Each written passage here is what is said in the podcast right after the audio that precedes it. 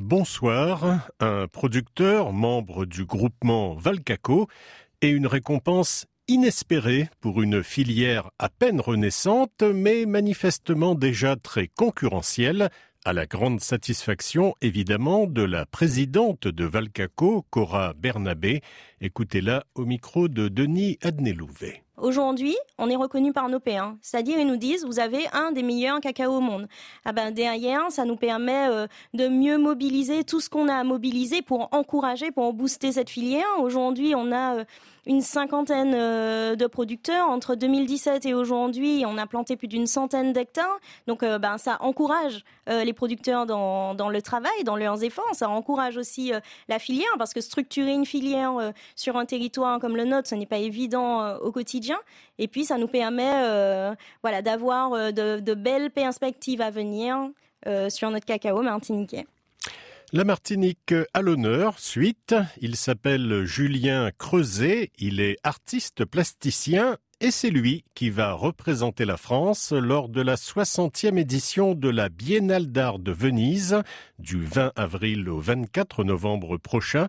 Eva Nguyen Bin, directrice de l'Institut français, a présidé le jury qui a choisi l'artiste martiniquais de 38 ans, un choix qu'elle explique au micro de Carla Bussero-Lanzi. Je pense qu'il était temps qu'on ait aussi euh, un artiste pour ce pavillon français qui euh, viennent des Outre-mer. Au-delà de la qualité artistique de Julien Creuset, qui je crois est vraiment reconnu par tous et toutes, je pense que c'est aussi euh, son discours, son ouverture à d'autres narratifs, sa position au, carrefour d'influences culturelles, parce qu'il a grandi à la Martinique, parce qu'il est originaire de ce territoire, qui nous amène beaucoup plus loin que, euh, je dirais, ce qu'on a peut-être l'habitude de faire, l'habitude de voir.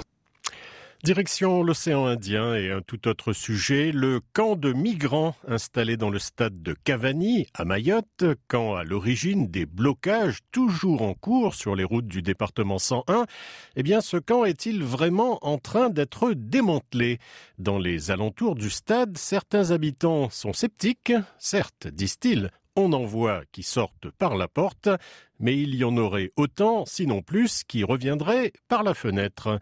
Écoutez ce témoignage recueilli par Yasmine Jaffar. Oui, il y a toujours des gens qui continuent à rentrer dans le stade. C'est pas que on a constaté, mais le, fait que c'est eux qui avaient amené le matelas sont venus jusque là et nous euh, on a opposé, on a dit non le matelas ne rentre pas là-bas. Et puis on a demandé aux sécurités qui sont qui sont laissées par le département d'interdire ce matelas de rentrer là-bas. Parce que tous les jours a il y a des gens qui arrivent qui rentrent. Même si on nous fait croire comme quoi on enlève les gens qui sont à l'intérieur, mais ça c'est faux parce qu'on enlève, on enlève 40 euh, et il y a 60 qui rentrent.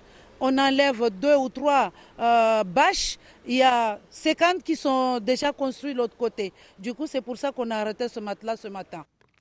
On termine cette édition rue Oudinot à Paris où l'hôtel de Montmorin a accueilli sa nouvelle ministre déléguée aux Outre-mer. Marie Guévenoux, 47 ans, succède à Philippe Vigier en poste depuis moins de six mois.